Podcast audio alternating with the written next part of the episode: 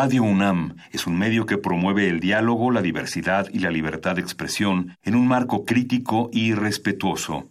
Los comentarios expresados a lo largo de su programación reflejan la opinión de quien los emite, mas no de la radiodifusora.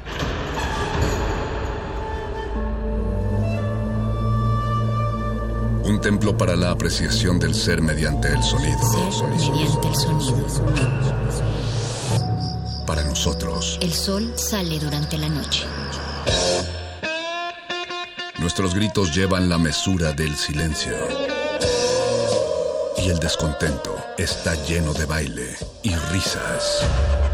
A todo, incluso a nosotros, nos resistimos. La Universidad Ustedes y nosotros somos la Resistencia modulada.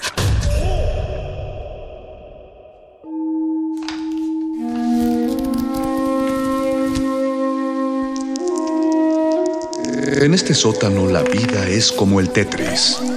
Si haces algo bien, desaparece. Pero tus errores se acumularán hasta hacerte perder. Hay quien dice que la vida solo te da una oportunidad. Aquí, siempre tendremos otra vida. El calabozo de los vírgenes.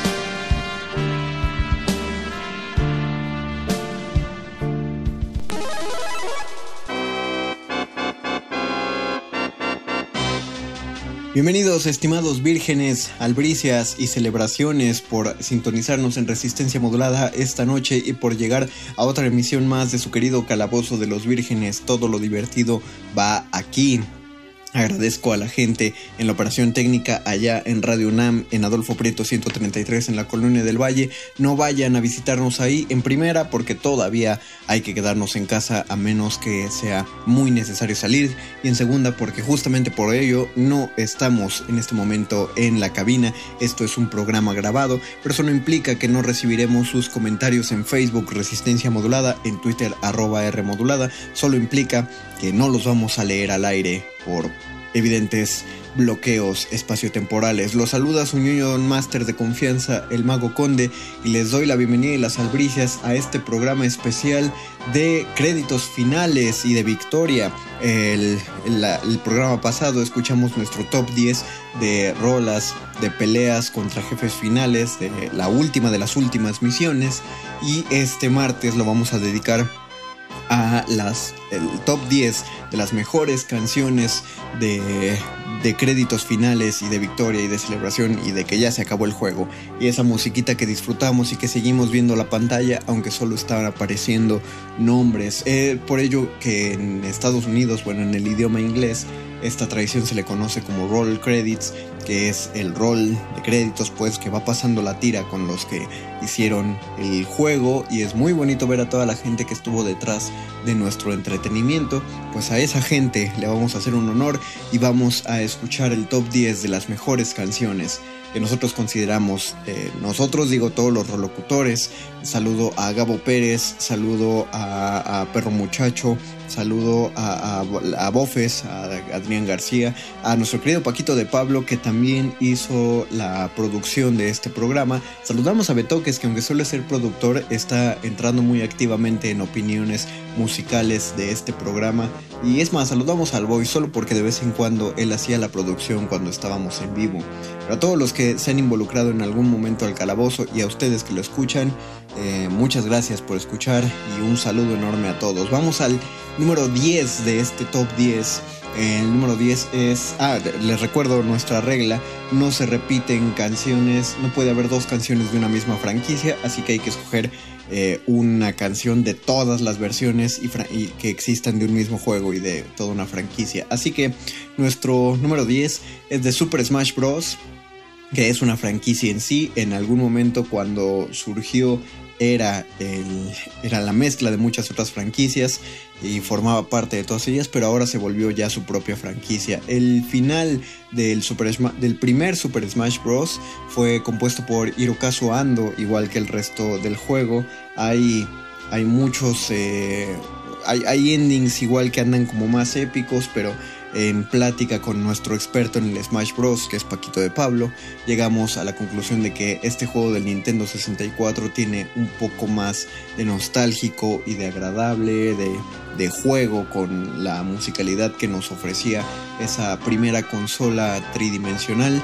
Eh, o completamente tridimensional, perdón, así que vamos a escuchar el ending staff roll de Super Smash Bros. Eh, por Hirokazu Ando. Regresamos al calabozo de los vírgenes, toda la victoria va aquí.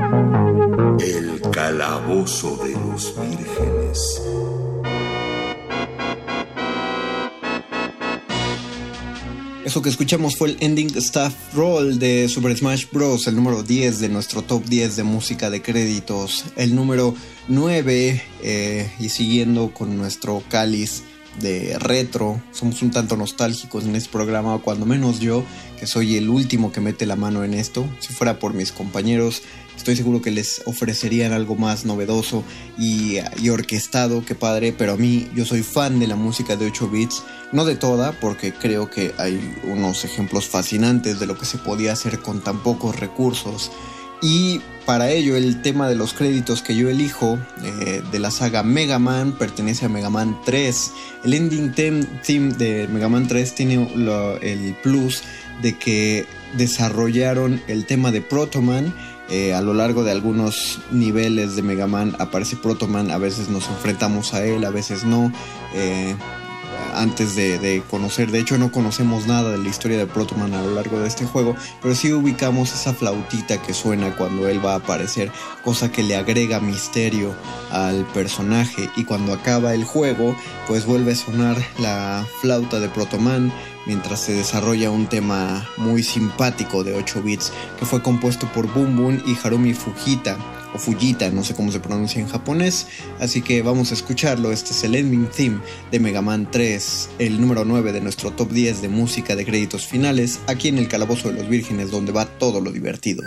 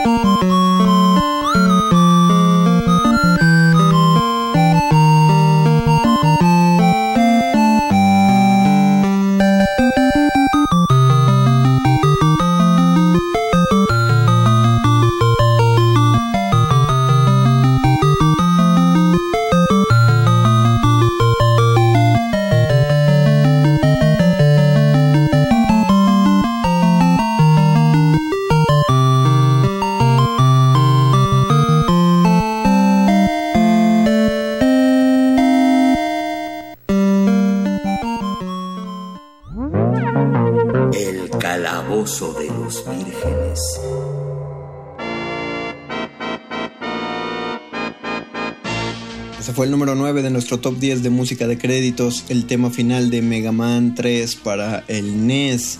Número 8 de nuestro juego, regresamos a Nintendo 64 a petición del perro aquí de mi casa que sigue ladrando y que no voy a dejar de grabar para que se calle porque pues, es un perro y no tengo idea de cuándo se va a callar. Ven, ahí está otra vez todavía fregando. Vamos a escuchar del Nintendo 64 los créditos finales de Conker's Bad Fur Day.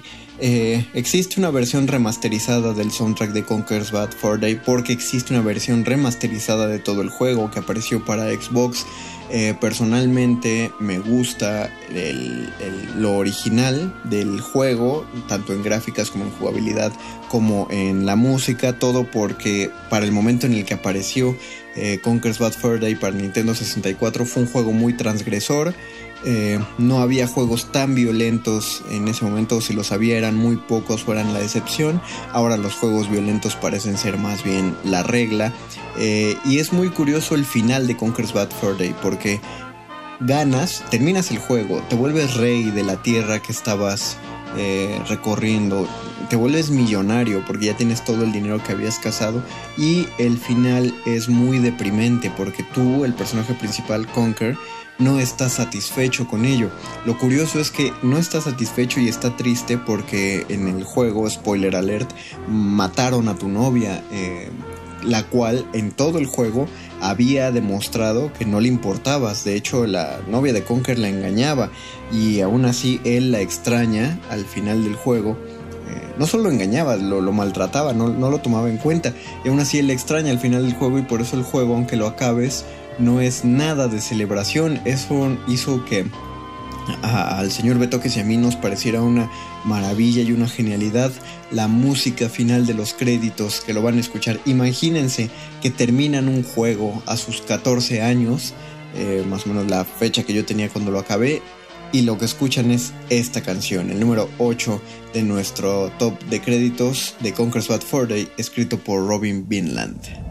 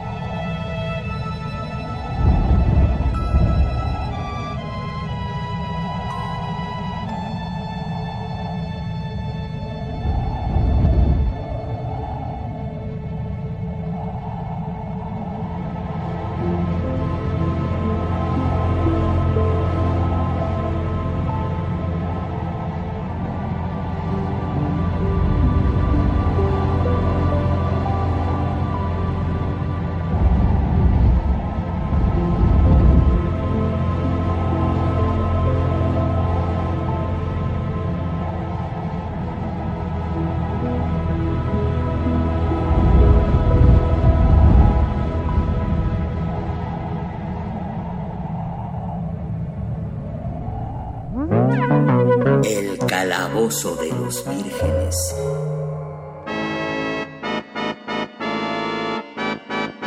Deprimente el número 8 de nuestro top 10 de los mejores créditos de videojuegos.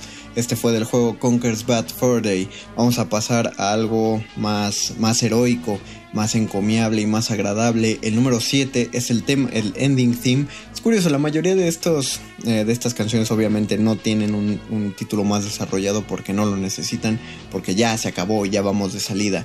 El ending theme de Metal Gear Solid 3 eh, ya habíamos puesto algo de un Gregson Williams, un compositor llamado Gregson Williams, el, el programa pasado y en este caso vuelve a aparecer Harry Gregson Williams, el cual es un compositor no solo de varios juegos de Metal Gear, sino de muchos otros juegos, muchas franquicias, una que otra película y es hermano de otro compositor que también eh, aparece constantemente en, películas, eh, pero para Metal Gear Solid 3 eh, Gregson Williams hizo pareja con Norihiko Ibino, eh, hicieron un, un, soundtrack la verdad muy respetable, muy cinematográfico como son todos los juegos de Metal Gear Solid y creo que se sostiene muy bien por sí mismo.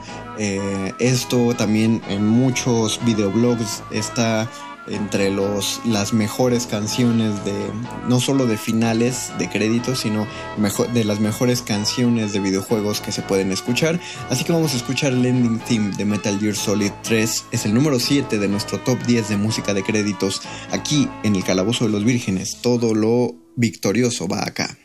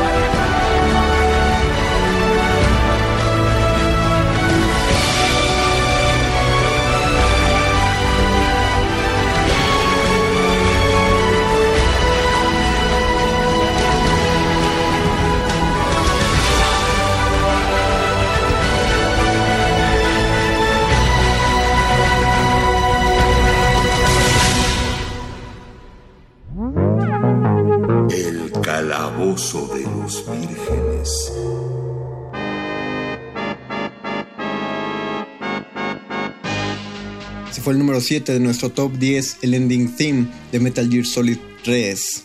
Vamos al número 6 eh, y con esto coronamos la primera mitad de nuestro top 10 de música de créditos y vuelvo a meter mi cuchara por un gusto muy personal, pero creo que tiene eh, tiene todo el derecho de estar aquí porque no solo es además una pieza de 8 bits, es una pieza de 8 bits para el Game Boy y así es, ya lo veían venir, es del juego de Pokémon en las versiones rojo, azul y amarillo, el final, la conclusión, el ending, eh, los créditos cuando están apareciendo, compuesto por Junichi Masuda. Una cosa que me gusta mucho de este título es que desde el momento que arranca tú sabes que ya terminaste y sabes que estás celebrando porque finalmente cumpliste todos los objetivos del juego y además tiene, tiene una forma de concluir muy, muy eh, clara, muy firme, lo que diríamos un chan chan en, en, el mariachi, ¿no? Este es un tema muy breve, así que vamos a escucharlo para ganarle tiempo porque vienen unos temas que son un poco más larguitos y ya escuchamos algunos de ellos,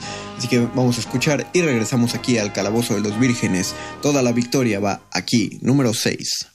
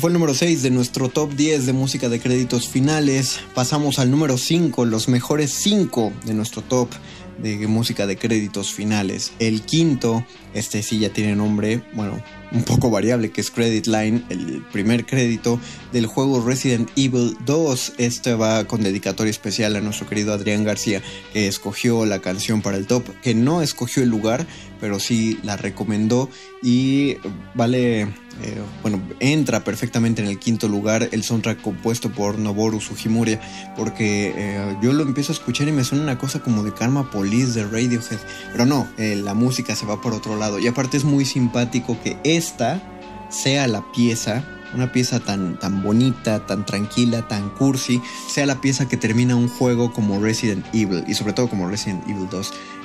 es eh, es muy de la cultura japonesa, ¿no? El, tipo de, de, como la diferencia entre opening y ending en los animes. Una cosa es como súper de batalla, súper rápida y al final es todo muy melancólico.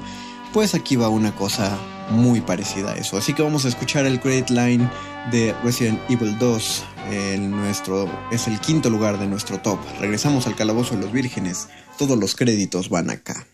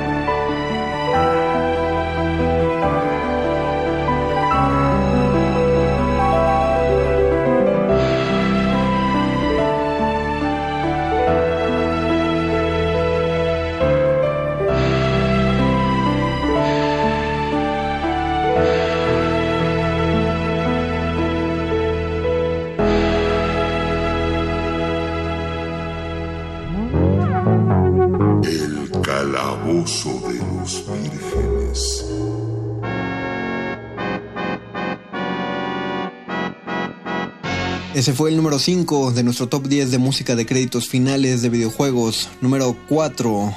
Este, ya la cosa se empieza a poner mucho más densa, ya encontramos mucha más orquestación y ya nos estamos alejando de lo retro. Yo, eh, yo agradezco mucho la música retro y me encanta y la escucho, incluso la traigo en mi celular, aunque no lo crean, la escucho de, diario, pero pero hay que reconocer que las actualidades orquestales y, y las facilidades y la memoria que ofrecen los videojuegos le ha permitido a los compositores hacer cosas maravillosas, como es el caso del soundtrack tan recordado y tan querido por todos los fans de Halo, y en este caso en específico de Halo 2, los créditos finales compuestos, bueno, todo el soundtrack compuesto por Michael Salvatori y Martin O'Donnell, que una cosa que tiene, yo no, yo no había terminado un, yo nunca he terminado un Halo pero conocí esta porque nos la, la propusieron dentro del, del grupo eh, de locutores. Gracias Paquito. Gracias Gabo.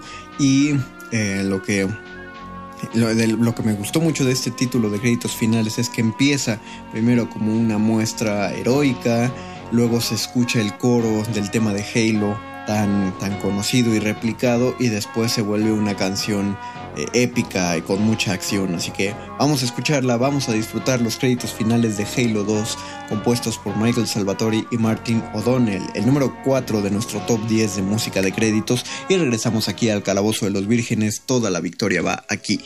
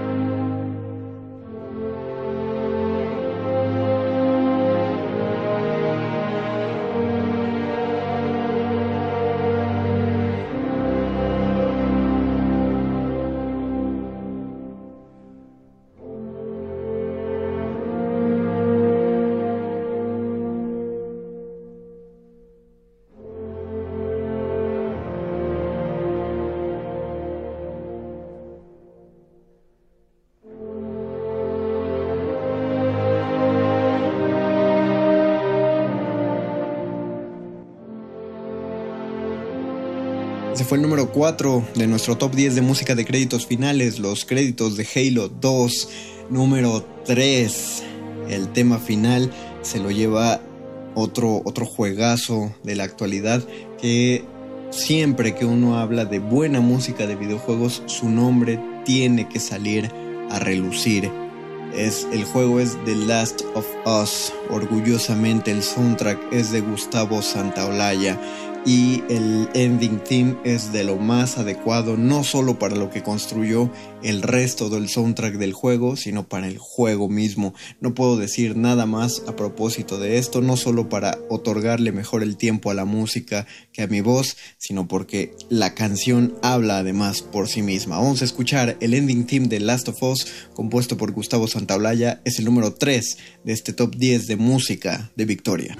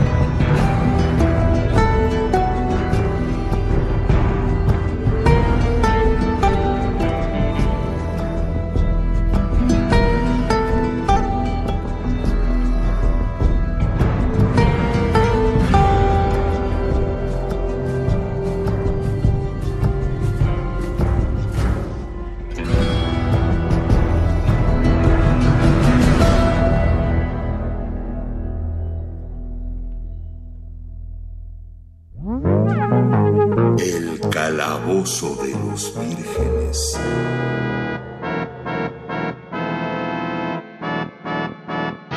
Ese fue el número 3 de nuestro top 10 del ending theme de Last of Us, compuesto por Gustavo Santaolalla. Ya nos acercamos al ganador de ganadores, el número 2 de este top 10 de música de créditos finales de videojuegos es para el videojuego Portal. Este lo, lo, propuso nuestro querido Gabo Pérez y, fue un descubrimiento muy simpático porque además me gustaría que si alguien quiere adentrarse en él, busque la letra de la canción. Esta es una canción con letra, es Still Alive eh, del juego Portal, porque la letra eh, cantada por la misma, pues aparentemente la misma GLaDOS, eh, nos, no, nos cuenta como la historia del juego y además dice por qué debes celebrar cómo jugaste. Tiene algo de una especie de humor negro toda esta canción. Búsquenlo. Still Alive de Portal. Vale la pena recalcar que el tema final, este que vamos a escuchar, fue compuesto por Jonathan Coulton, que no tuvo nada que ver con el resto. Bueno, no fue el compositor del resto del soundtrack del juego. Fueron otras dos personas cuyo nombre obviamente no anoté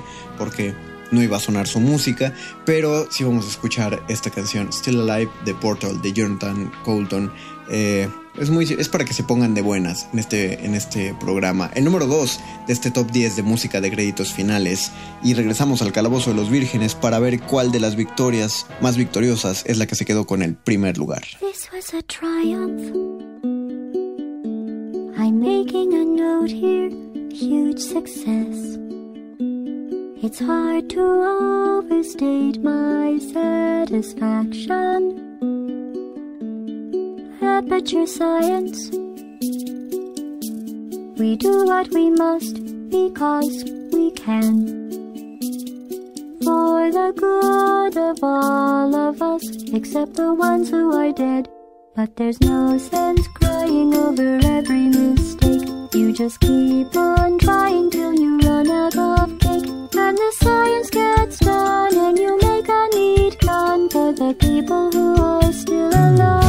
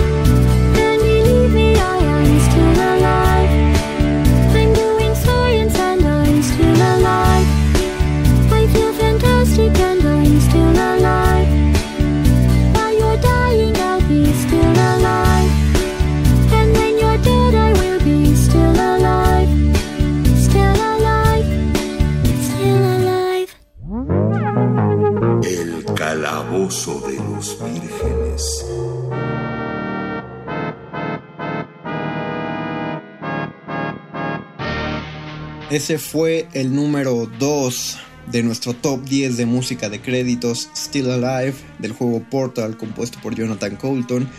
Y ya finalmente llegamos al crédito de créditos. ¿Quién se quedó con el primer lugar de este top 10 de música de créditos de videojuego? Antes de anunciarlo, agradezco a quien estuvo en la operación técnica y, o que programó la computadora para que sonara este programa grabado. Les agradezco a ustedes, vírgenes de todas las naturalezas, que nos escucharon otro día más. Gracias a Paquito de Pablo que hizo la producción de este programa y a todos los relocutores que pusieron su granito de arena para armarlo. Gracias, perro muchacho. Eh, gracias a, a Bofes, a Adrián García también. eh, gracias a Boys que por ahí anduvo viendo. Gracias al Betoques. Gracias a todos los que, los que cooperaron. Vamos al número uno. Yo me despido. Soy el Union Master, el Mago Conde, y les presento que el mejor tema, según el Calabozo de los Vírgenes, de créditos finales es el Ending Theme de Super Mario World. Me ganó la nostalgia y regresamos a la música de 16 bits. Además fue compuesto por Koji Kondo. Esta vez no hubo Legend of Zelda Ocarina of Time, pero sí hubo, eh, sí hubo Koji Kondo en nuestro top 10. Y creo que es reúne todas las sensaciones, este ending, todas las sensaciones que uno se lleva al terminar un juego. Es más, todas las sensaciones que uno se lleva al terminar un libro, al terminar una serie, al terminar la escuela incluso, es todo en este tema. Lo escuchamos y con esto me despido, nos despedimos, con esto se acaba. Escúchenlo y quédense porque todavía quedan dos horas más de resistencia modulada. Hasta el próximo martes.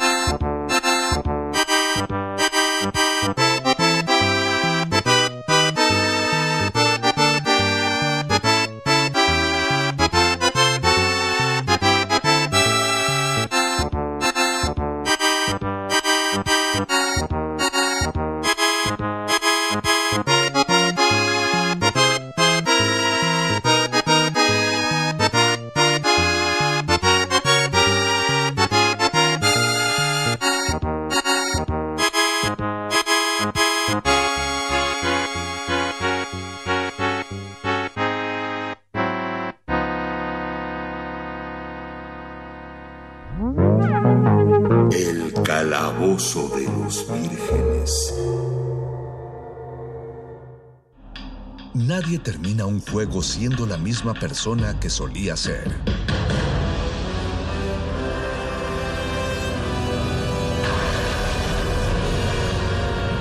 Seamos alguien más.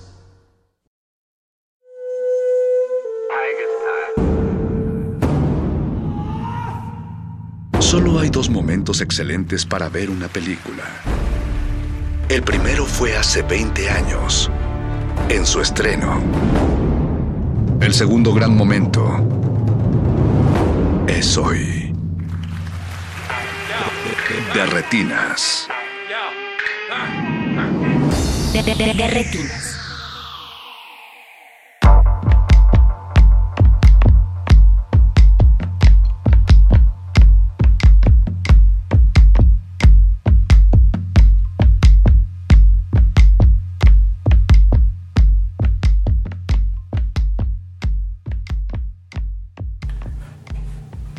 Noches amigos de Resistencia Modulada, mi nombre es Rafael Paz y les doy la bienvenida a su cabina cinematográfica, esto es de Retinas, y vamos a estar hablando de cine hasta las 10 de la noche.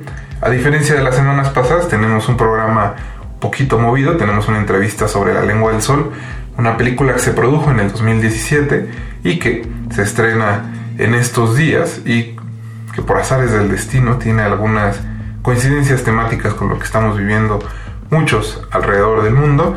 También hablaremos con Giovanna Zacarías sobre la sátira política Promesas de campaña que aparece en Claro Video. Jorge Negrete nos va a dar su opinión sobre la película más reciente de Spike Lee, Los Cinco Sangre, que pueden ver desde hace algunos días en Netflix. Y para cerrar el programa, bueno, como saben, Alberto Acuña Navarijo nos tiene una recomendación un poco cochambrosa, un poco diferente, en esta ocasión relacionado precisamente con la lengua del sol, así que no se despeguen.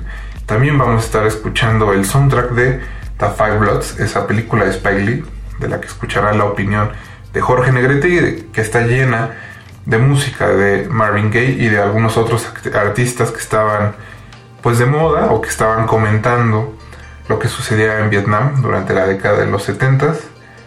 Eso es lo que vamos a estar escuchando hoy. Los voy a dejar con un poco de esa música, después vamos a escuchar Negrete y luego viene la primera entrevista. También antes de ir al corte les quiero recordar que queremos saber qué están viendo en esta pandemia, qué están disfrutando en este encierro, así que mándenos un tuitazo arroba R modulada o nos pueden mandar un mensaje en Facebook Resistencia Modulada. Así que no se despeguen, están en derretida. De retinas. Spend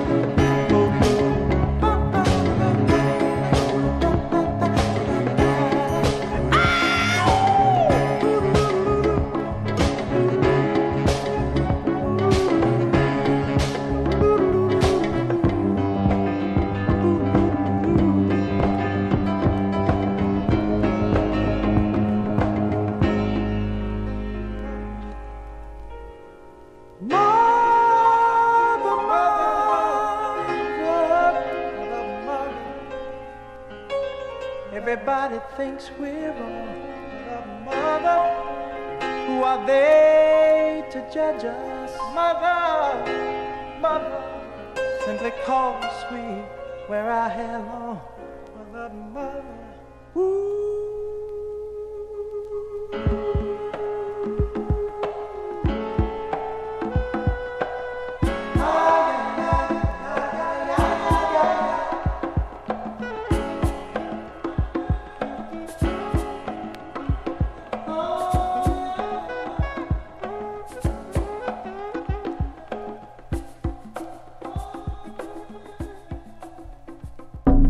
De, retinas.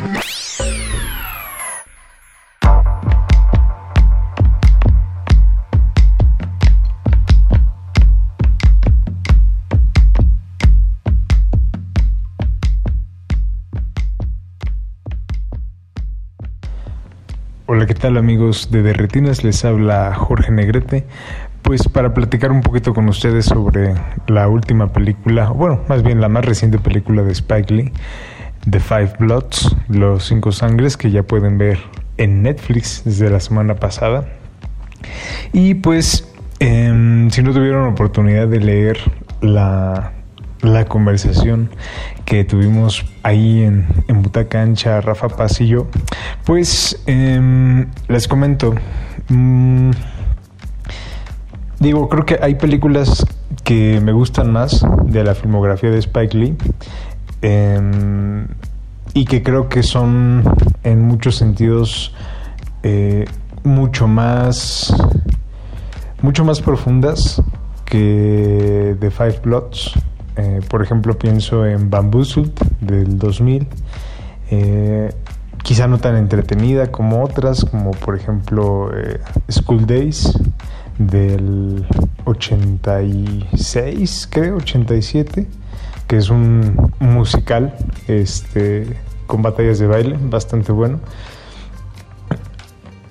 Y, a lo mejor tampoco es eh, tan, tan aguda como en, las en, en ese tema de las confrontaciones raciales como en Do the Right Thing o Jungle Fever, que son películas del 89 y del 91. Pero algo que sí tiene eh, los cinco, eh, The Five Bloods es eh, pues esta parte de la vigencia en que justo llega como en un momento en el que los ánimos en Estados Unidos por las tensiones raciales están en un punto muy alto, quizá el punto más alto que le haya tocado ver a, Spike Lee, que se ha mantenido activo durante casi 40 años de, trayectoria. Y en ese sentido creo que, por ejemplo, algo que también pasaba en Black Clansman, que es eh, el uso de, imágenes documentales. En, en, en Black Clansman eran eh, de las manifestaciones en Charlottesville de los supremacistas blancos. Y ahora, en, en esta película, me llama mucho la atención justamente como el uso de las alusiones directas a Donald Trump, eh, el uso de material de archivo, el rescate como de muchas figuras de la, de la historia afroamericana y cómo se confronta constantemente como esta idea de, legado, de, herencia y sobre todo como ese mismo legado o esa misma herencia se, muchas veces puede como pues eh, corromper o trastornar muchos ideales, sobre todo cuando los cuando las minorías se usan como carne de cañón, eh, como pasó con, con, los afroamericanos en la guerra de, de, Vietnam. Entonces esta confrontación como étnica eh, muy fuerte es como uno de los temas que está ahí latentes en, en la película, que quizá, como decía, mmm, la película como tal no es de las mejores de Spike Lee o no es una de las eh, de las más notables sin embargo creo que igual el tiempo le va a dar como un cierto lugar en su filmografía pero de momento me interesan como más los temas que surgen alrededor de la película que, que, la película misma. Pero ahí está, ustedes juzguenla, vean, véanla en Netflix y pues sigamos discutiendo. De, retinas.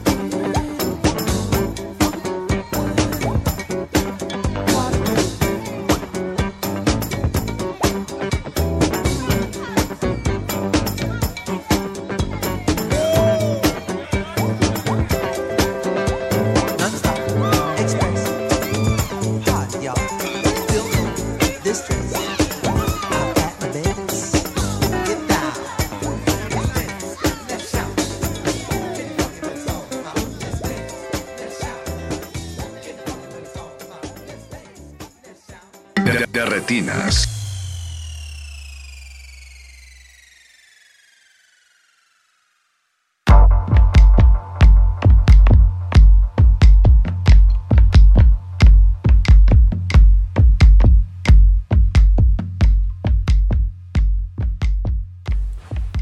Amigos, estamos de vuelta en su cabina cinematográfica. Seguimos en Derretinas en el 96.1 de FM de Radio UNAM.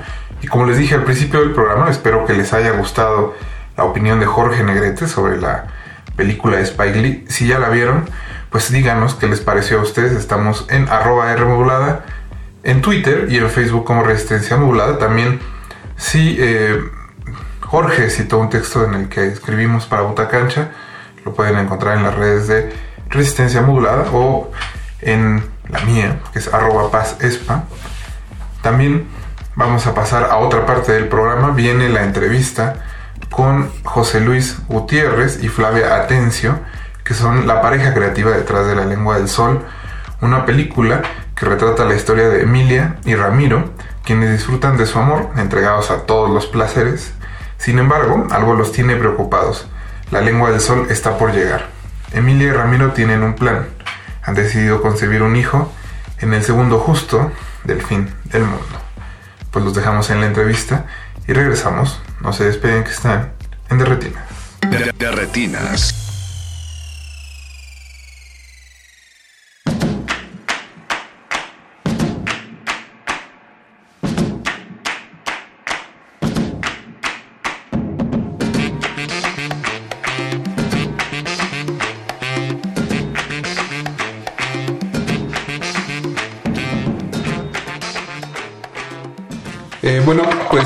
Flavia eh, y José Luis, muchas gracias por habernos contestado la llamada. Eh, quisiera empezar preguntándoles un poco sobre cómo es que nace este proyecto. José Luis, tú, tú lo diriges y Flavia, además de protagonizarlo, eres la productora. Entonces, ¿cómo fue que, que se unieron para que la lengua del sol tuviera vida? Pues mira, la, la, la película es la primera de nuestra compañía, de nuestra empresa que se llama Mirada Films Ajá. y pues, pues, la iniciativa era pues tener una producción propia, una producción que además pudiéramos hacer eh, con total libertad, eh, explorando nuevas formas de contar, de narrar, distintas a las que habíamos hecho hasta ese entonces. Sí, queríamos es- explorar, eh, poder escribir un guion eh, como fuera de las estructuras convencionales. No, queríamos tener mucho más libertad. eh, ya habíamos escrito varios proyectos juntos y en este que- queríamos abordarlo de otra manera, incluso que, que el guion se fuera escribiendo conforme avanzábamos con improvisaciones, con otro tipo de trabajo. Eh, y bueno, y de ahí surge la historia de la lengua del sol. ¿no? Sí teníamos claro algunas cosas, algunos ejes narrativos importantes. Sabíamos que queríamos escribir una, una historia de amor solo con, mínimos recursos, solo con dos personajes, una locación, eso sí lo teníamos muy claro, una historia íntima y queríamos llevar a los personajes al límite. ¿No? Eh, y, bueno, de ahí nace la, la idea de que estos personajes están frente a una posibilidad de- del fin del mundo y, y están en este encierro, eh, también enfrentando y rescatándose todo el tiempo, sobre todo de sus miedos. Eh, chicos, ¿y hubo algún, algo en especial o algo en específico que los inspirara a avanzar con esa, esta historia? Les pregunto porque me parece que en general este, hay pocos melodramas eróticos mexicanos. Entonces creo que es algo que distingue a la película. Eh, sin, sin duda, sí, eh, a nosotros el, el cine erótico nos gusta muchísimo, las historias eróticas y sentíamos también en ese caso que no había casi en México eh, y queríamos hacerlo, queríamos explorar también, queríamos hacer cine erótico y eso sí era un componente muy, muy importante que nos inspiraba. y mm, bueno, creo, creo que sí, como dices, ese sí es un componente diferenciador, eh, pero también sí teníamos muy claro el decir, poder- queremos contar un drama eh, con dos personajes, eso también era, era fundamental. Ajá. Si ves, hay una de otro personaje que es el vecino, pero realmente la película, el 95% la llevan estos dos personajes. Eh, y José Luis, bueno, si no- nos pueden también contar un poco de, de este proceso del que hablan, donde se fue improvisando eh, cierta parte de la película, ¿no? Tenían el esqueleto, pero las escenas se construían, por lo que entiendo, con la improvisación en el set. Entonces, ¿cómo fue eso también, trabajarlo con, con Raúl Méndez? Eh, mira, la- la- yo vengo de hacer antes de La Lengua del Sol eh, varias películas que pues se, se, hicieron de la forma rigurosa, eh, por llamarle de alguna manera tradicional, que se, ha- que se hace y se debe hacer el cine, ¿no? Entonces, definitivamente lo que yo necesitaba era tener eh, un margen de, de libertad y de ir, de, de- de- de crear eh, realmente como casi casi in situ, ¿no? Entonces, eh, para trabajar ya llegar, llegar al set eh, fue precisamente con, con- con ideas desarrolladas, con algunas situaciones eh, desarrolladas, más no del todo eh, plasmadas rigurosamente. eh, a través de, bueno, entre Flavio y yo que somos los co-guionistas, improvisar algunos diálogos. Eh, posteriormente hubo un proceso de casting en el cual también eh, este, explorábamos ciertas situaciones y rescatábamos algunas situaciones y diálogos. Cuando se incorpora Raúl Méndez a- al proyecto, eh, él, él sabía que, que- que aunque eh, estaba sentada la historia y estaban diálogos eh, y situaciones escritas, todo era también con un margen de, de libertad y de improvisación que, que creo que a la larga, ya viendo los resultados y, y las ediciones, eh, se- bueno, ya lo, ya lo juzgará el público, ya lo juzgarás tú, pero creo que se logró prácticamente como, como yo lo, visualiz- lo visualizaba, pues porque hay, eh, no se pierde el hilo de la, de la historia, no se pierde el hilo de la situación, sin embargo la espontaneidad es clarísima. Y para esto también eh, tengo que darle mucho mérito al equipo técnico que, trabajó, es a la directora de, de fotografía Jimena Mann, su otro operador Cristian, el equipo de sonido que preparaban junto conmigo toda la, la puesta en escena para que Flavia eh, y Raúl tuvieran toda la libertad de movimiento, que sus improvisaciones también tuvieran que ver con eh, no necesariamente tener un trazo definido y ellos estuvieron siempre, mi equipo técnico estuvo siempre eh, preparado para que no se, no se perdiera el, diálogo, para que no salieran de foco, para que la, iluminación les diera este margen también de movilidad. Entonces, em, fue, fue la película un- una, una experiencia maravillosa en cuanto a mucha libertad y mucha improvisación, pero detrás de ello también hubo una fuerte, fuerte eh, y, em, preparación y, y- y contó con los mejores eh, elementos del crew para poder lograr eso. También podíamos hacer eso porque como los dos somos los guionistas, habían cosas que las evaluábamos ahí mismo en el, en el rodaje. ¿no? Y hay escenas que sí eh, son, son sí, mucha, mucha improvisación. Eh, por ejemplo, la de los espermas. Hay otras que todo lo contrario eran muy rigurosas porque no había tiempo, entonces no había tiempo de improvisar. Tenían que salir en dos tomas y eran escenas muy largas, secuencias muy largas, entonces ahí era, incluso era muy riguroso de, no podíamos ni siquiera cambiar un diálogo justo por eso, porque pues no había tiempo, ¿no? Y, y esto de la improvisación lleva tiempo, porque si bien explorábamos y exploramos desde antes del rodaje, al llegar al rodaje solamente teníamos seis días para rodar la película. Y eso también nos ponía, pues nos limitaba un poco. Eh, José Luis y Flavia también, eh, digo, es una, suena que es un proyecto hecho muy en pareja. Entonces me, me llama la atención un poco qué fue lo que encontraron en Raúl que los hizo elegirlo para que precisamente sea la pareja de Flavia en la película.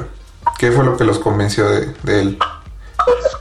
Este, esto de pareja quiero aclarar, de pareja creativa, sí, José Sí, sí, sí. y yo somos una creativa que hemos trabajado y seguimos trabajando en muchos proyectos y la verdad es que nos encanta trabajar juntos, sí, funcionamos muy bien escribiendo y creando historias juntos eh, y, y los dos teníamos una, una idea muy muy clara del Ramiro, de hecho Emilia y Ramiro eran personajes que ya existían en nuestras historias, en nuestra imaginación desde hace mucho, con otras historias previas para estos personajes. Sí, hay ¿no? dos- dos Hay dos películas previas para estos personajes.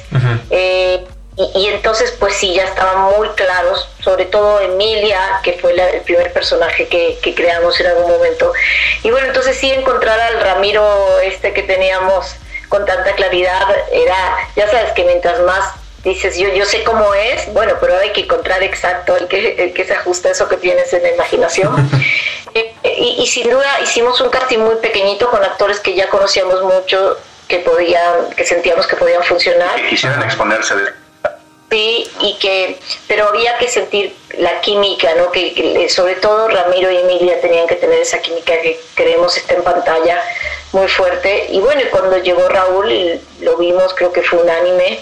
También estaba la directora de fotografía con nosotros, porque te digo que eran estos castings, no era un casting convencional para nada. Trabajábamos, de hecho, con los actores y ellos lo sabían, porque pues nos conocen, entonces que íbamos a trabajar a lo mejor mediodía, explorábamos muchísimo eh, para encontrar a Ramiro y, y bueno, y con Raúl sucedió, pues mm, yo creo que la primera media hora pues ya todos sabíamos pues, que Ramiro era Raúl. Sí, sí, definitivamente pues también había un contrato tácito de que pues esto era un proyecto arriesgado, de que este era un proyecto en el cual además había que asociarse, Raúl es productor asociado de la película, eh, y de que mm, la aventura eh, no sabíamos hasta dónde iba a llegar. Realmente estamos ahora muy contentos, muy satisfechos de que haya llegado de, de esta forma, eh, sin proponérnoslo, la verdad. Este, el, el COVID eh, reacomodó todo y en este caso, por la cuestión de la similitud temática que hay de lo que está pasando en el mundo y la película, pues pudo empatar y pudo encontrar su mejor ventana en este momento, ¿no? que no es el mejor para toda la humanidad, pero eh, sí lo está haciendo para un proyecto que se hizo con, pues, con mucho corazón, con mucho empuje y que aparentemente ya no veía por dónde salir en, en, en tiempos convencionales y en, y, en, y en, los medios convencionales, ¿no? Y, y, vamos a hacer un circuito cultural y vamos a estrenar en cines eh, en un circuito cultural que es un poco, ya sabes, el camino de películas como La lengua del sol, más clasificación C, eh, era muy que la, las cadenas grandes la estrenaran porque sí le tienen mucho miedo al cine mexicano erótico, no entiendo por qué al de otros países. Bueno, no, ese es otro material de discusión, pero al mexicano una película mexicana con esas escenas, esas eran las respuestas y, y de repente sucede esto eh, y nosotros dijimos, bueno, se cierran los cines, el circuito que teníamos planeado pues tampoco es posible y, y decidimos hacer la plataforma para lanzarla. Justo cuéntenme un poco sobre Sharing My Dream, cómo, cómo piensan o cómo tienen planeado que funcione. La película entiendo que está en la plataforma desde el 15 de junio, ya tiene unos días. Desde el lunes, así es, en la noche fue su lanzamiento. Ajá. Y eh, a futuro tienen planeado agregar más películas, me imagino, a, este, a esta plataforma. Algo que nos quedó claro es que nosotros hicimos la, la, plataforma porque como si era un estreno el de nuestra película, nosotros no queríamos que nuestra película pasara a ser un catálogo de alguna otra plataforma uh -huh. grande, ¿no? Ahora sí que esta cosa que dicen, mejor eh, creo que es cabeza de, ratón que cola de león o algo así, ¿no? Creo que hay un dicho. Y sí, decíamos, bueno, sí, la película, una opción es venderla a una plataforma y que la película pues entre como muchas películas mexicanas a un catálogo. Y decíamos, no, esta es una película, este, este es su estreno y es su estreno y, y su estreno internacional. Y, y entonces por eso dijimos, no, pues vamos a hacer una plataforma para que la película tenga ese lugar. Y entonces ahí nos empezó a quedar claro cuál podía ser la línea de esta plataforma, porque pues cuando empezó a sonar que estábamos haciendo una plataforma y que íbamos a lanzar una película, por supuesto, pues ya nos llegaron a, algunos colegas a decirnos, bueno, en mi película, porque con esta situación que estamos viendo hay muchísimas películas que van a entrar en este cuello de botella de, y ahora dónde estrenamos, cuando se reabran los cines, Ajá. cómo hacemos. Eh, y las plataformas más grandes convencionales también están buscando en general un tipo de cine pues más convencional que entre dentro de los parámetros comerciales excepto algunas excepciones ¿no? que las tenemos presente ahora pero pero son muy, muy poquitas las son realmente excepciones entonces creo que esta claridad que tenemos ahora y para dónde perfectaremos Sherman es para que sea una plataforma solamente para estrenos, solamente para lanzamientos, para alguien que diga, sí quiero estrenar en esta plataforma, como, como es el caso de La Lengua del Sol, y darle el lugar a la película justamente de eso, de un lanzamiento, de un estreno, y que la película viva el tiempo que tenga que vivir solamente con toda la atención a esa película no un catálogo. A lo mejor si esto va sucediendo con más películas, las películas quedarán en la plataforma, pero pero bueno, algo muy, muy boutique y, realmente estamos experimentando con la lengua del sol. Esta es la idea y estamos viendo si va a funcionar. Hasta ahora creemos que sí, el lanzamiento ha sido muy bueno y estos primeros dos días han sido muy buenos. Eh, iremos eh, también aprendiendo de esto. Sí, porque definitivamente nosotros eh, somos creadores, eh, contadores de historias. En Mirada Films, eh, que es nuestra empresa, tenemos una, una rama que, ha- se ha desenvuelto mucho eh, como, como guionistas, como creadores de contenido, a raíz de que fuimos co-guionistas de la serie Luis Miguel, pues eso fue una. Ya venimos haciendo mucho trabajo previo, pero bueno, eso eh, nos puso en el escaparate. Eh, y lo que precisamente con la lengua del sol lo que estamos eh, haciendo es que, que también sepan que hacemos pe- películas, que somos productores. Pero eh, de repente esta situación con el COVID no nada más nos dejó en la cuestión de, de que nos conozcan como productores, ahora ya se juntó el paquete completo que no lo, no lo, no lo pedimos ni lo, ni lo pensamos así, fue la necesidad, pero estamos con- conscientes, contentos y con valentía para enfrentarlo porque nos lanzamos ya no nada más como productores, sino como distribuidores y hasta como exhibidores. O sea, eso no nos lo esperábamos, la verdad. Pues ahora sí que se abrió la oportunidad y qué mejor que aprovecharla. Sí, exactamente. José Luis y Flavia, pues muchas gracias por la entrevista. Eh, mucha suerte con el estreno de la película y con la proyección virtual. Esperamos, eh, bueno, espero más bien eh, que nos podamos ver en algún otro momento para algún otro proyecto. Por favor. Perfecto, perfecto. Muchísimas gracias. Hasta luego. Saludos. Saludos, chao. De, de retinas.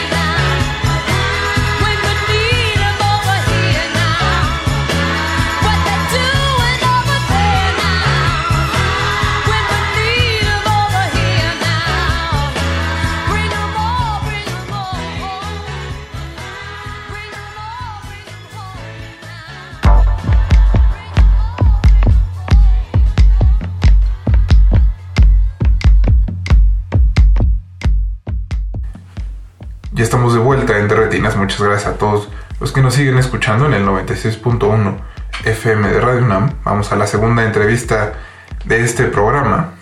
Sobre promesas de campaña, una sátira política que se estrenó a través de Claro Video. Vamos a hablar con Giovanna Zacarías, que es una de las, de las actrices que aparece en esta serie. Giovanna interpreta a la ayudante de uno de los, de los candidatos, ¿no? que son de los personajes principales de promesas de campaña, el candidato del partido FIN, Alejandro Montes, que es interpretado por Silverio Palacios. Giovanna es su ayudante. Y bueno, vamos a estar platicando de qué se trata esta serie, cómo va y qué les parece. Así que no se despeguen, porque después de eso viene Alberto Cuña Navarijo con el Navarajazo y cerramos este programa. Les agradezco mucho a todo el equipo de Resistencia Modulada que hizo posible la transmisión, también al equipo de Radio UNAM y a Mauricio Orduña, que se encargó de producirlo. Nosotros nos escuchamos el próximo martes. Recuerden que seguimos en Resistencia Modulada.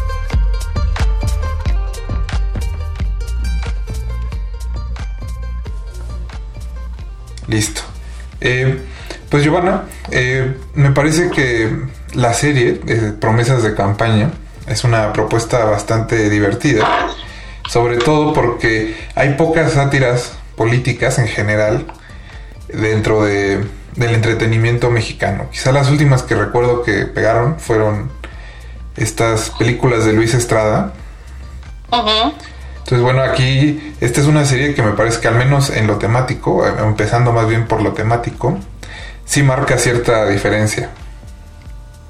Sí, ¿Cómo, cómo te sentiste trabajando en, en este, en este tipo de producción?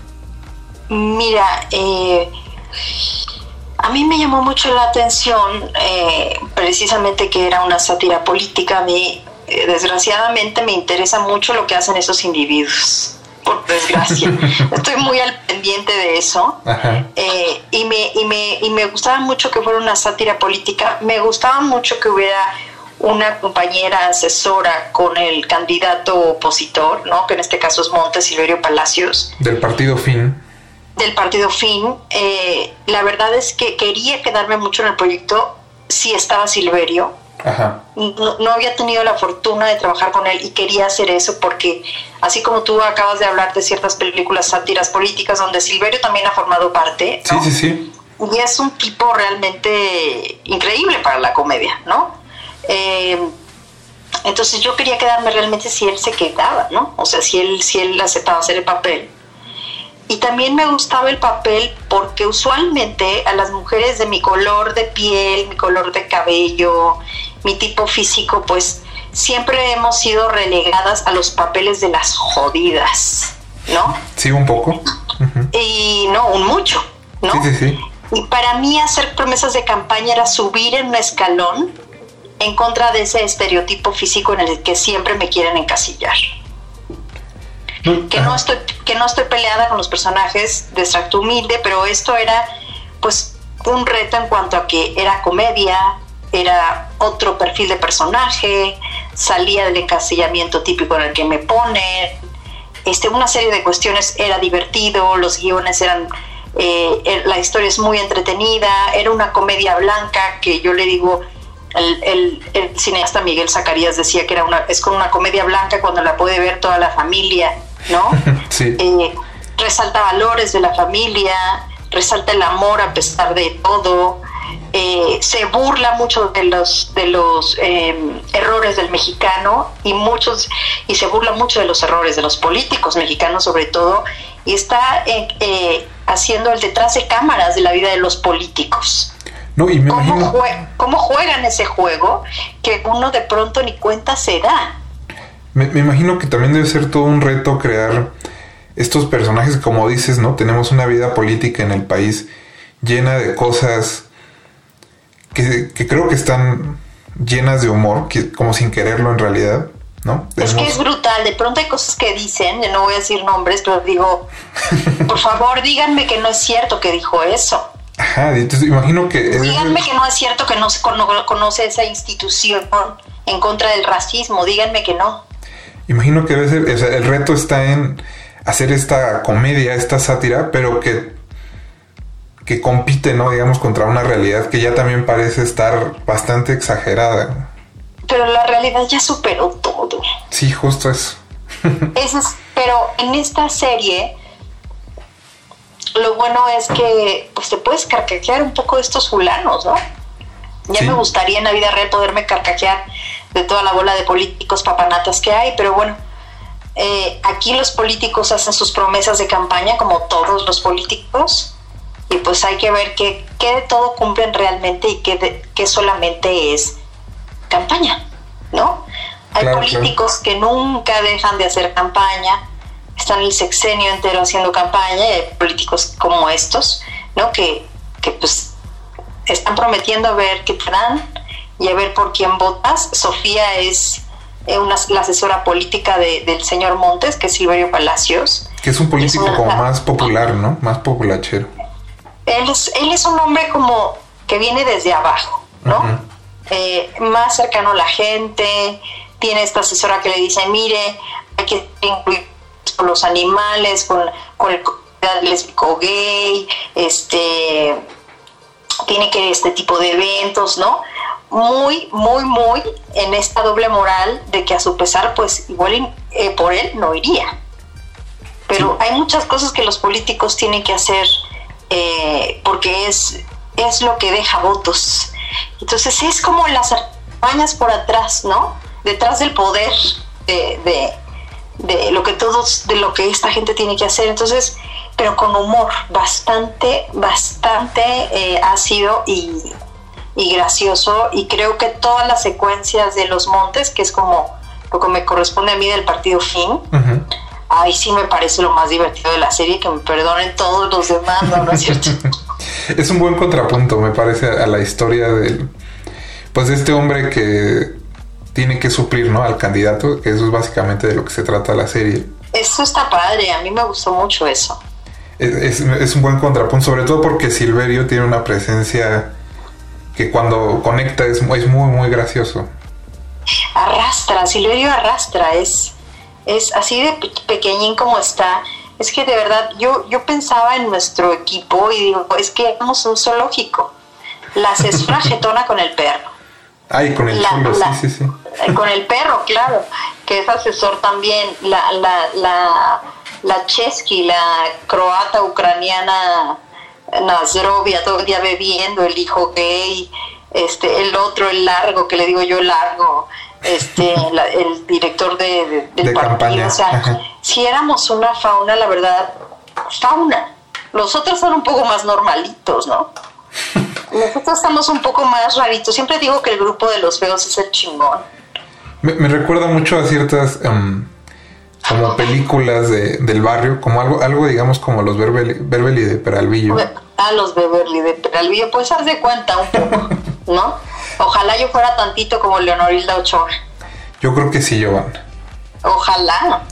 Oye, este, oye, Giovanna, yo solo tuve oportunidad de ver en realidad el piloto de la serie. Esta es una serie que va a pasar por Claro Video. Ujú. Pero, ¿qué podrá esperar la gente? De, de- digo, son 13 capítulos, si no me equivoco. Sí, son 13 capítulos. Mira, la gente puede esperar eh, reírse de todos los capítulos.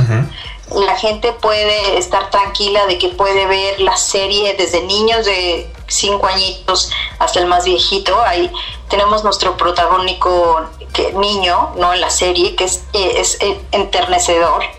Entonces, aquí lo que puede estar segura la gente es que se puede sentar la gente sin temer de algún contenido que no quieran que se vea, ¿no? Eh, que se van a divertir, eh, que no tiene nada que ver con la política, pero sí se pitorrea de ella.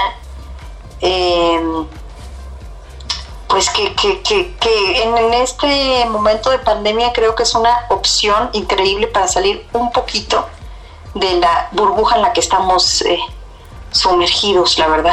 No, y que como Yo- dices, ajá, dime. Últimamente he estado viendo las plataformas, eh, convivo con alguien que sí ve balazos y cosas terribles, pero yo no lo tolero ahorita. Entonces yo he estado viendo cosas que tal vez no hubiera visto nunca en mi vida. ¿Pero por qué las estoy viendo?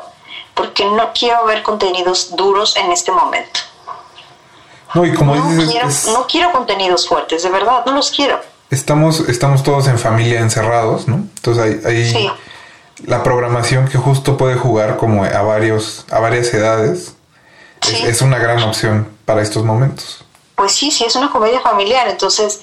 eh, y, y de verdad, el otro día empecé a ver una serie muy violenta y taquicardiazo me dio.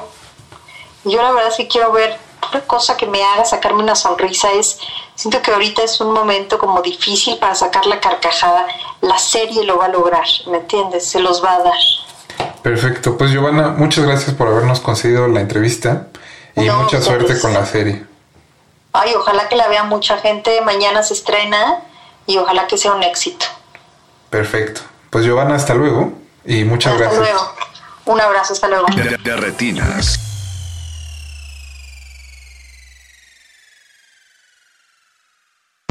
Hola amigos de Derretines, soy Alberto Acuña Navarijo y a propósito de que acaban de escuchar la entrevista con los creadores de La Lengua del Sol, eh, película que ya se encuentra disponible en la plataforma sharingmydream.com para los interesados, bueno, pues vale recomendar otra cinta mexicana contemporánea enmarcada en las últimas horas antes de que ocurra el fin del mundo y que tiene solo dos personajes como protagonistas. Se trata de Velociraptor, el segundo largometraje de Chucho E. Quintero, estrenada en 2014 de una manera pues un poco underground, pocas salas, eh, ya saben, eh, lo que siempre ocurre con este tipo de, cintas, eh, en la cual un adolescente gay acostumbrado a coleccionar ligues efímeros desea perder su virginidad con su mejor amigo, con el detalle de que este es heterosexual y pues muy convencido no se encuentra. Ello mientras recorren calles eh, desiertas de la Ciudad de México y una voz omnipresente con el inconfundible timbre del estimado Roberto Fiesco, eh, desde altavoces vaticina el final de nuestros días, eh, cuyo motivo pues no se nos explica del todo, no importa tampoco.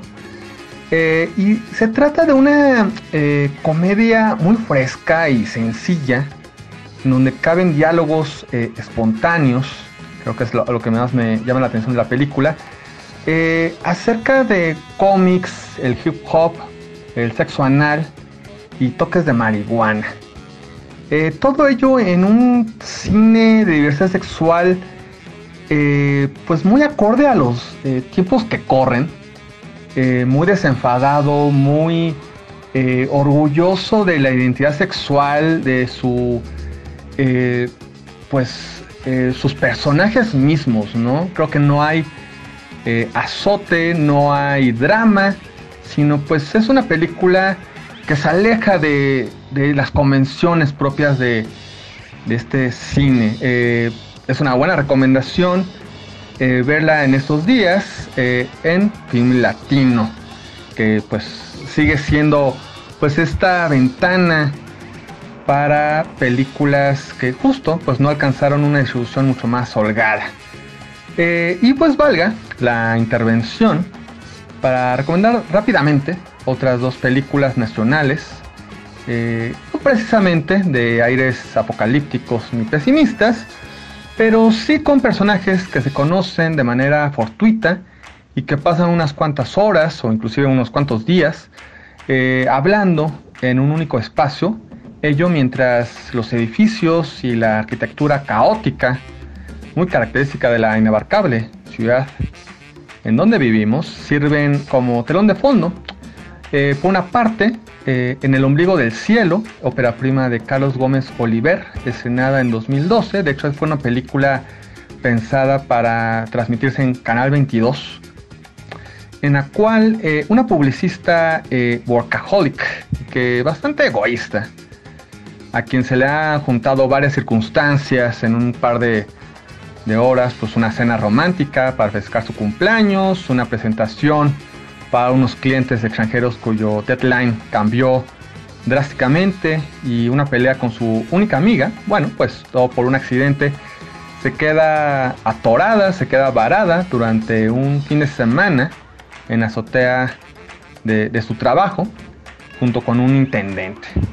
Eh, más o menos usted- ustedes ya podrán ir adivinando que pues la personalidad eh, contrastante de ambos pues eh, saldrá a flote y obviamente esas diferencias también será lo que mantenga pues eh, la atención y obviamente terminarán pues pues, reconociéndose mutuamente ¿no? Es una película sencilla pues también eh, muy acorde a, a los tiempos de aislamiento que seguimos viviendo. Y por otro lado, está un atípico boy meets girl minimalista filmado en un plano secuencia llamada Preludio, que es la segunda cinta de Eduardo Lucatero, estrenada en 2013, también con una distribución ahí un poco accidentada, eh, en la cual dos outsiders, eh, un empleado de una funeraria eh, que es antisocial y una chef desempleada, pues al llegar temprano a una comida a la cual fueron invitados por una amistad en común, pues coinciden igualmente en una azotea y entre cigarros que se prenden compulsivamente y caballitos de tequila, pues surge una conversación llena de eh, confesiones y palabras sugeridas y que abre la posibilidad de que aquel encuentro se prolongue en otra oportunidad, en otro momento. Eh, se trata pues de dos películas eh, en las cuales los personajes van reflexionando sobre su futuro y que de algún modo pues se sienten muy pues muy contemporáneas, muy pertinentes y creo que con esas tres películas podemos seguir en esta cuarentena. Pues así seguimos en De Retinas. Saludos. Antes de continuar tu camino, recuerda, no hay películas sin defectos. Si los buscas, te convertirás en crítico de cine. De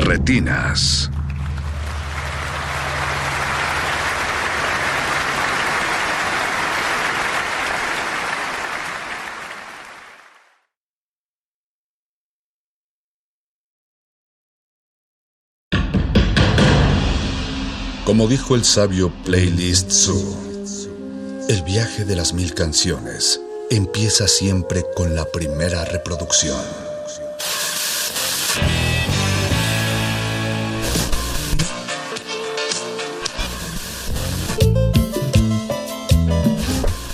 A continuación, un maestro te abrirá la puerta de su lista de reproducción. El resto va por tu cuenta.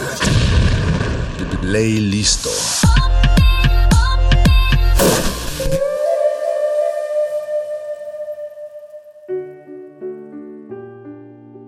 Buenas noches y bienvenidos al playlist de Resistencia Modulada. Mi nombre es Rafael Paz y les doy la bienvenida a esta hora musical donde puede pasar de todo, como esta noche que le dedicaremos el espacio al compositor Carter Burwell. Quizá el nombre no les haga sonar nada en la cabeza, pero bueno, Carter es uno de los compositores más socorridos de- del cine norteamericano. Casi toda su carrera se ha dedicado a componer bandas sonoras de películas, en especial de las películas de los hermanos Cohen, así que si han visto alguna película de los Cohen, han escuchado algo del trabajo de Carter. Eh, casi toda la música que escucharemos esta noche es instrumental, así que no se desesperen, espero que lo disfruten mucho.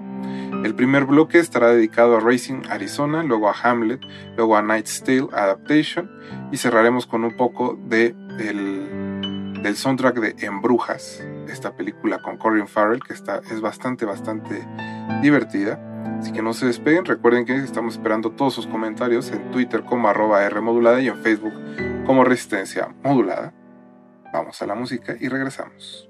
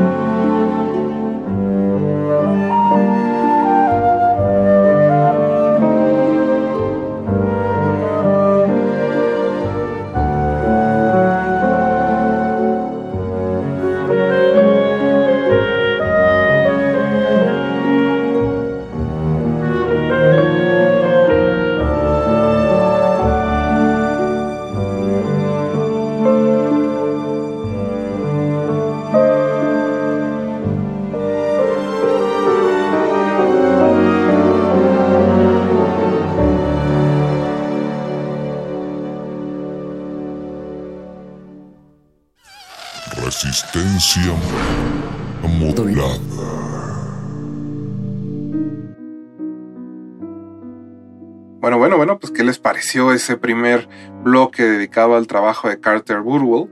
Seguramente identificaron algunas de las canciones y si no, bueno, es una invitación también para que repasen las películas en las que aparecen.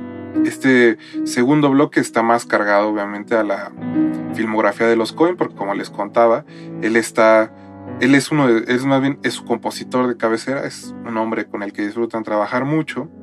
Esperemos que ustedes también estén disfrutando de sus canciones desde su casa. Les mandamos un abrazo a todos en esta cuarentena. Vamos a escuchar ahora música de la película Born After Reading, luego de Un hombre serio, luego de, el, de esta película de Spike Jonze, donde, donde viven los monstruos, algo de True Grit y un par de películas más que se van a colar en este segundo bloque. Esperemos que, como les dije, lo estén disfrutando. Y si no, bueno, nos pueden mandar sus comentarios en Twitter como arroba Rmodulada y en Facebook como Resistencia Modulada.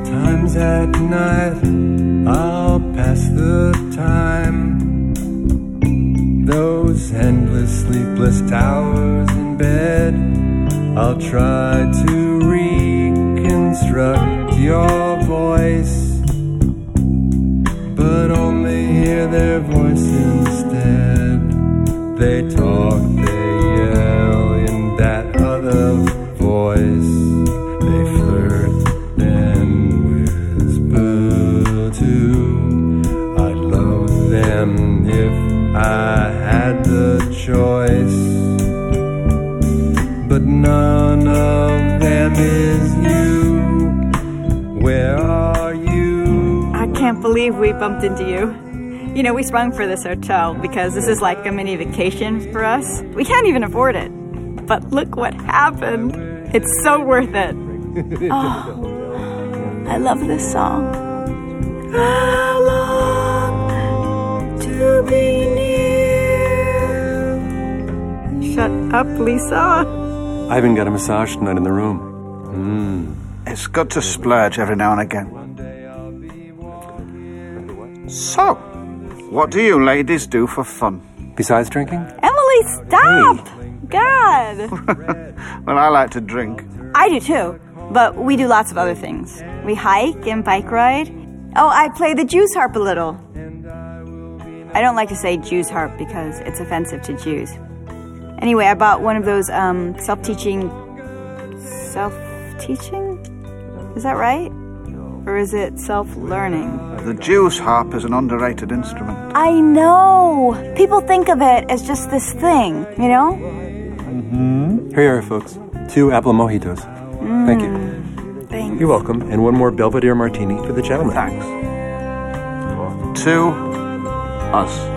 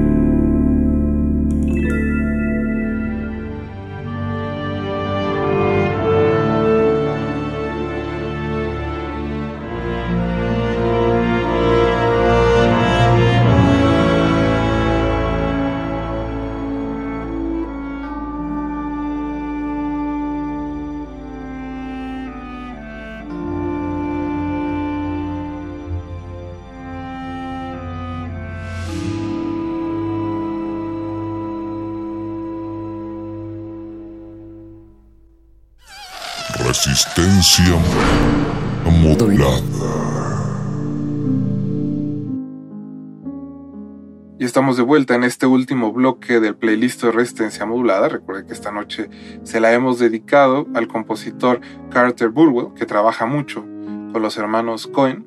Eh, para darles un poco de contexto, bueno, Carter ha sido nominado, por ejemplo, dos veces al Oscar por la banda sonora de Tres Anuncios por un Crimen, esta película de Martin McDonagh, que está pro- protagonizada por Frances McDormand, y que en el 2018, bueno, era una, era una de las favoritas para el Oscar. No se cumplió el pronóstico en la categoría de mejor eh, composición original, y Carter se fue se fue esa noche con las manos vacías. Dos años antes también se fue con las manos vacías.